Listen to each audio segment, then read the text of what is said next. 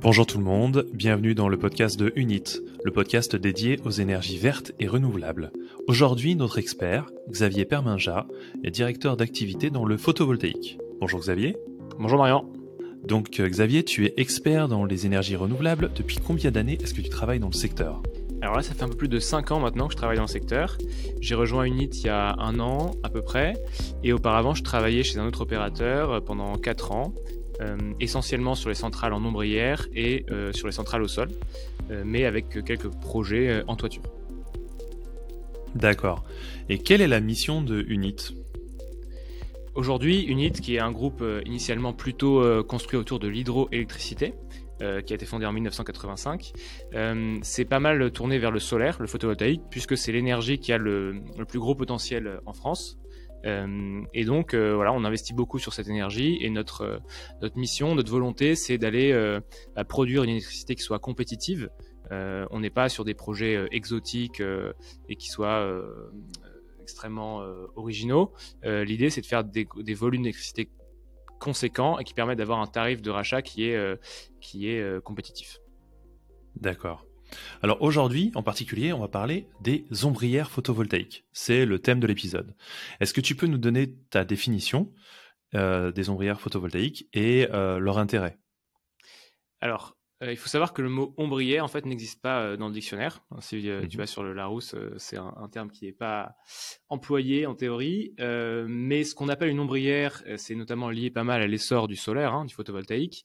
C'est des structures qui vont être surélevées et qui vont permettre un co-usage essentiellement, que ce soit sur un parking, sur un terrain d'élevage ou autre. Euh, l'idée, c'est vraiment euh, de mutualiser les usages, puisqu'une des grandes problématiques en fait du photovoltaïque aujourd'hui, et ce qu'on lui reproche euh, régulièrement, eh ben, c'est de, monopoliser du foncier, de bloquer du foncier et donc d'interdire d'autres activités.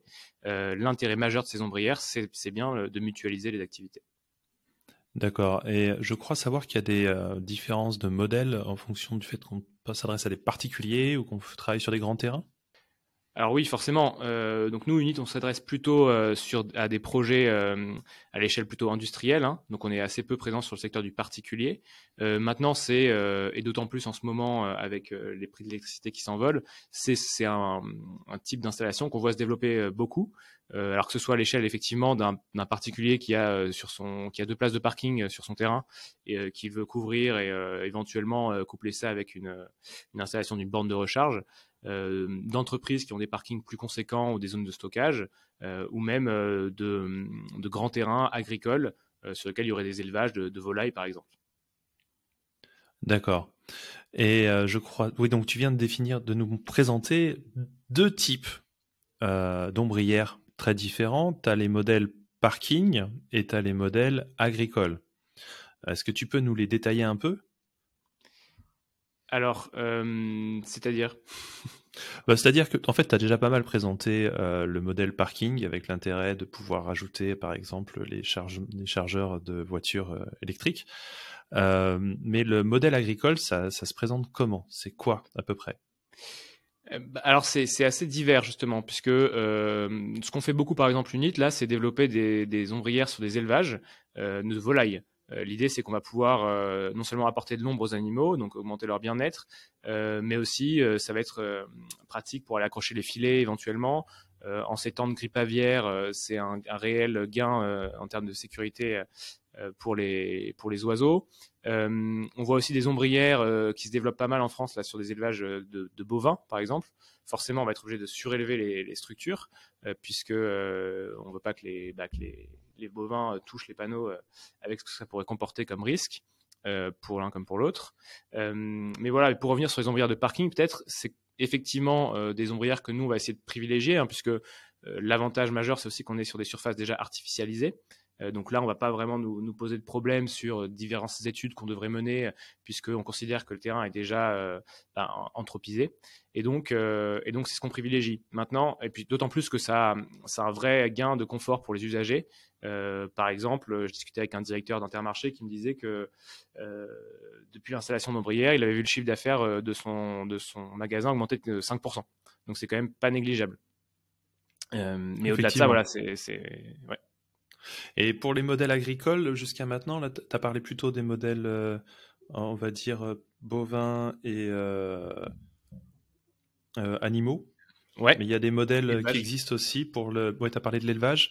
Il y a aussi des modèles qui existent pour d'autres univers. Ouais, alors après justement, la définition d'ombrière étant assez vague, est-ce que on va parler d'ombrière dès lors qu'on surélève les, panneaux au-dessus de, de culture? Par exemple, on a des projets euh, en développement chez Unit hein, sur ce type de terrain où on va. Euh, l'idée, c'est de, donc d'avoir des structures de panneaux assez espacées pour permettre le passage d'engins agricoles notamment et surélevés. Euh, donc effectivement, qui se rapproche de ce modèle d'ombrière. mais voilà, à partir de quel moment on parle d'ombrière? Est-ce que est-ce qu'à 1m50 de haut euh, ou à 2 mètres ou à 2m50, euh, il n'y a pas de standard en fait hein, dans l'industrie. Donc, euh, donc c'est vrai qu'un panneau solaire, par défaut, quand on est sur une centrale au sol, on est disons avec un point bas à 80 cm. une ombrière, on va dire que ça va être autour de ouais, 2 mètres, 2 mètres 50, mais, mais finalement c'est chaque opérateur qui donne sa définition de, de l'ombrière. Mais pour le coup, c'est vrai que, alors euh, il ne faut pas confondre agrivoltaïsme et, euh, ombrière, hein, puisque. Euh, C'était ma question qui venait. pardon, anticipé. mais l'agrivoltaïsme, en fait, est beaucoup plus large que ça, puisque aujourd'hui, c'est pareil, il y a une définition en cours de, de réalisation. il y a des débats, notamment au Sénat, à l'heure où on se parle.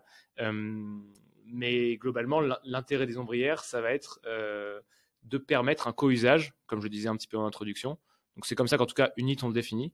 Euh, et donc, euh, oui, on parle d'ombrière sur de l'agricole euh, dès lors qu'on a des panneaux qui sont surélevés et qui permettent, qui permettent des cultures entre les panneaux, de l'élevage entre les panneaux ou toute autre activité. D'accord. Mais d'une manière générale, oui, il y a un univers qu'on peut appeler, qui s'appelle l'agrivoltaïsme, qui est un univers plus large que l'ombrière agricole simplement. Et ça, ça sera le sujet d'un autre épisode.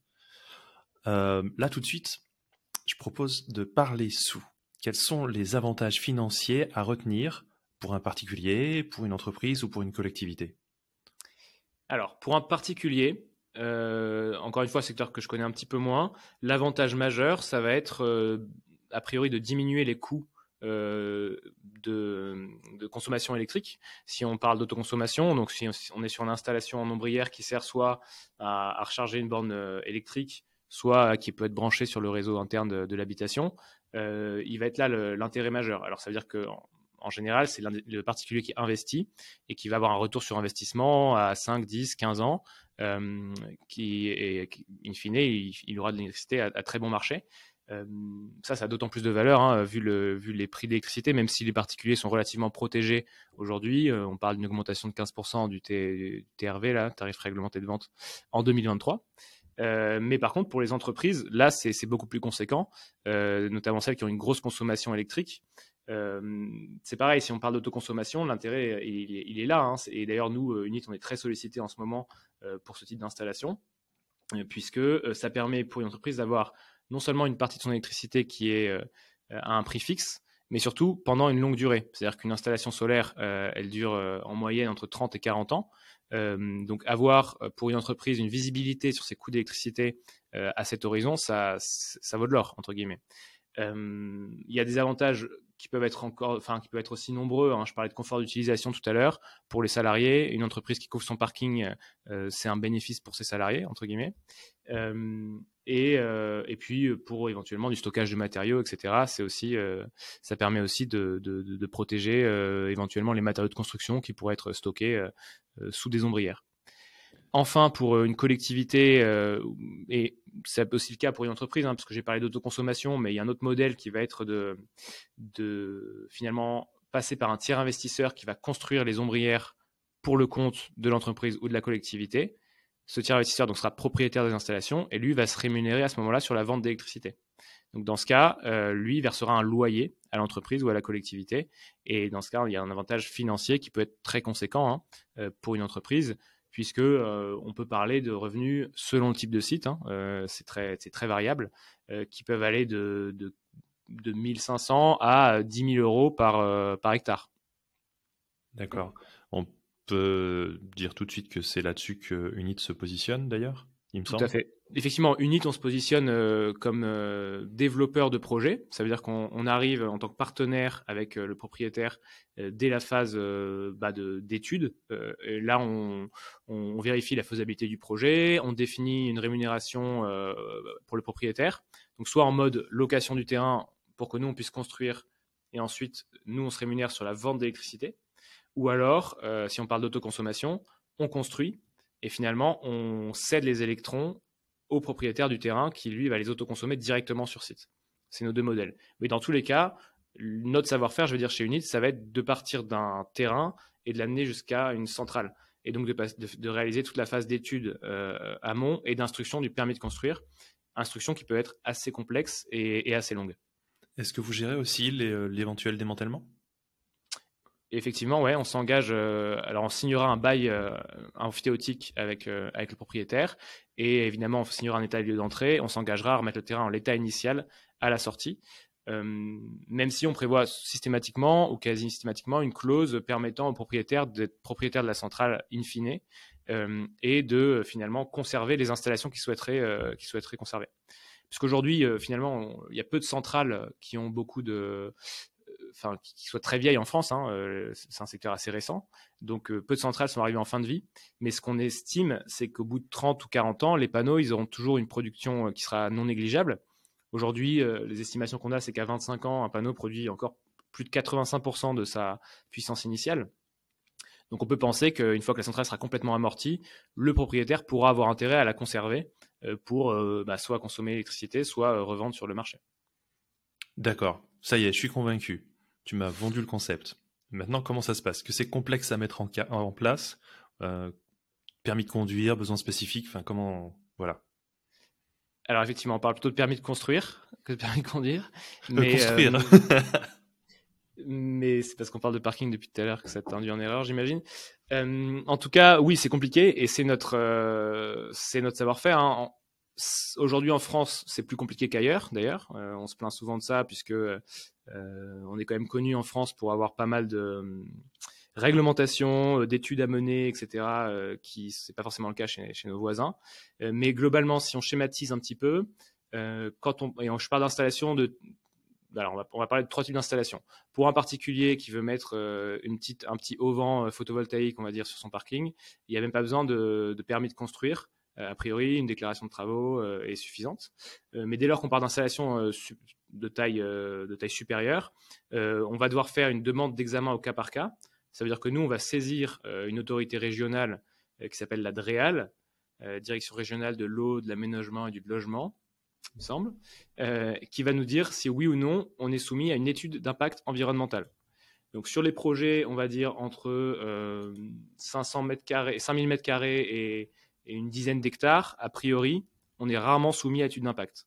Mais on n'est jamais certain de ne pas être soumis. Finalement, c'est à chaque fois un petit peu la loterie, d'autant plus qu'effectivement, dans chaque région, euh, on peut avoir euh, une interprétation différente de la loi. Et donc, pour un même projet euh, en Auvergne-Rhône-Alpes, on n'aura pas forcément la même décision que sur le projet identique en Bretagne. Donc, ça, c'est aussi une des difficultés du développement.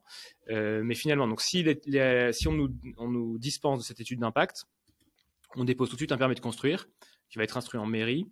Et en quelques mois, en 4 à 6 mois, on va être en mesure de construire l'installation. Si on est soumis à étude d'impact, donc là, c'est encore une fois très rarement le cas, notamment sur des parkings, euh, puisqu'on peut. Une étude d'impact, c'est quoi en fait? C'est euh, euh, ben, aller compter les, espèces présentes sur site, vérifier qu'il n'y a pas d'espèces protégées et si ou d'espèces à enjeu, et puis faire en sorte qu'on minimise les impacts en essayant d'éviter ou de réduire ces impacts, voire de les compenser si on ne peut pas les éviter. Mais on se doute bien que sur un parking, a priori, il y a peu de chances de trouver des espèces rares. Donc, euh, globalement, la plupart du temps, on va être dispensé de cette étude d'impact. Mais quand ce n'est pas le cas, euh, on part sur un an d'études euh, et ensuite une instruction en préfecture avec un permis de construire qui va prendre aussi un an, puisqu'il y aura une enquête publique, une phase de consultation des divers services, etc. Donc, c'est assez long. Donc, en résumé, quand on lance un parking, quand on lance un projet sur une installation à grande échelle, on va dire, donc on, on enlève le cas des particuliers, on part soit sur six mois d'instruction, soit sur deux ans. Et après, euh, on a encore toute une phase de consultation des constructeurs, euh, des fournisseurs de structures, euh, qui vont me donner leurs tarifs pour qu'ensuite on puisse lancer la construction. D'accord. Dans de nombreux cas, donc, à partir du, du cas où c'est un, un, projet de moyenne ou grosse envergure, ça peut prendre un certain temps. Exactement. D'où l'intérêt d'être accompagné, je présume. C'est pour ça qu'on est là. Quels sont d'ailleurs, en termes d'accompagnement, à tout autre niveau, quelles sont les aides de l'État? Comment ça se passe à ce niveau-là? Alors, euh, l'État aujourd'hui euh, mise beaucoup sur le photovoltaïque, hein, on en parle beaucoup. Euh, le président Macron a, insisté là, pas plus tard que la semaine dernière sur ce sujet. c'est l'énergie qui permettrait bah, d'installer assez rapidement finalement des, capacités de production, beaucoup plus rapidement que le nucléaire, l'éolien ou, l'hydroélectricité. et donc, l'État aujourd'hui incite les particuliers à s'équiper. Donc pour ça, il y a des réductions d'impôts, etc. Mais là-dessus, encore une fois, je suis moins connaisseur. Euh, pour les entreprises, finalement, euh, les incitations vont surtout passer par euh, l'instauration d'appels d'offres pour l'autoconsommation. Ça veut dire qu'une entreprise qui voudrait faire d'autoconsommation sur son site va pouvoir candidater à l'appel d'offres et euh, finalement revendre euh, le surplus, puisque la problématique de l'autoconsommation, c'est qu'il faut que la production soit consommée en permanence, puisque sinon elle est perdue. Grâce à ces appels d'offres, on peut valoriser la surproduction et donc avoir un complément de, revenus. Et ensuite, pour l'installation de plus grande ampleur ou hors autoconsommation, le soutien de l'État passe surtout par l'instauration d'un tarif garanti. C'est-à-dire que l'État va, notamment euh, à des opérateurs comme nous, hein, garantir qu'on pourra vendre notre électricité à un prix fixe pendant une durée suffisamment longue pour amortir euh, l'investissement. Et euh, aujourd'hui, les tarifs qu'on nous donne sont sur 20 ans. Donc ça veut dire que nous, opérateurs, quand on construit une centrale, on sait qu'on aura un tarif fixe pendant 20 ans. Et grâce à cette euh, certitude, on peut emprunter notamment une somme considérable auprès des banques qui, elles, ne prêtent que en ayant cette garantie en face. Oui, un certain niveau de garantie qui vous permet aussi de garantir à la personne à qui vous louez le terrain que vous pourrez louer le terrain. Tout à fait. D'accord. Donc, euh, ben, écoute, je pense que tu as répondu à la dernière question tout au long euh, de, notre, euh, de notre entretien. Mais en résumé, en résumé très très vite, comment est-ce que Unit nous accompagne pour la mise en place des ombrières photovoltaïques? Alors nous, notre euh, façon de faire, c'est de co-construire les projets. C'est-à-dire qu'on n'arrive pas comme ça en disant voilà ce qu'on va faire, euh, vous avez un terrain, euh, on fait ça, et puis vous touchez votre loyer. L'idée, c'est, bah, on arrive, on se positionne comme partenaire, on voit les besoins spécifiques que peut avoir bah, soit l'opérateur d'un parking, soit un exploitant agricole, soit un éleveur de, de poulets. et en fonction, on co-construit le projet, même si ça peut nous conduire à finalement pas maximiser euh, la production de la centrale, c'est-à-dire qu'on va peut-être espacer davantage les structures que ce qu'on aurait voulu faire euh, pour avoir une production maximum euh, par hectare, mais parce que ça génère un bien-être pour l'exploitant, par exemple.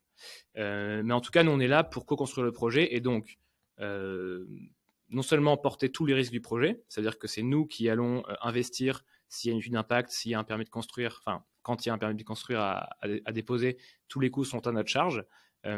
Et ensuite, on sera là aussi pour la phase de financement du projet. C'est nous qui le finançons. C'est nous qui allons le faire construire. On n'est pas directement constructeur. C'est pas nous qui avons les équipes euh, qui vont installer euh, les fondations, etc. Mais on passe par des constructeurs euh, qui peuvent être des, grandes, des grands noms comme Bouygues ou Eiffage ou d'autres plus confidentiels. et ensuite, on sera propriétaire de la centrale. Donc, on versera un loyer pendant toute la durée de vie du projet. Et, et ensuite, on démontera l'installation en, fin de, vie. C'est important de noter aussi un dernier point, c'est qu'Unit, on ne revend pas de projet. C'est-à-dire que c'est un secteur aujourd'hui, on, en parle beaucoup, il y a beaucoup d'opérateurs. Euh, nous, quand on est là, c'est vraiment sur toute la durée de vie du projet. Et finalement, on peut le prouver parce qu'on existe depuis 1985, on n'a encore jamais revendu un projet. Euh, peu d'acteurs peuvent en dire autant.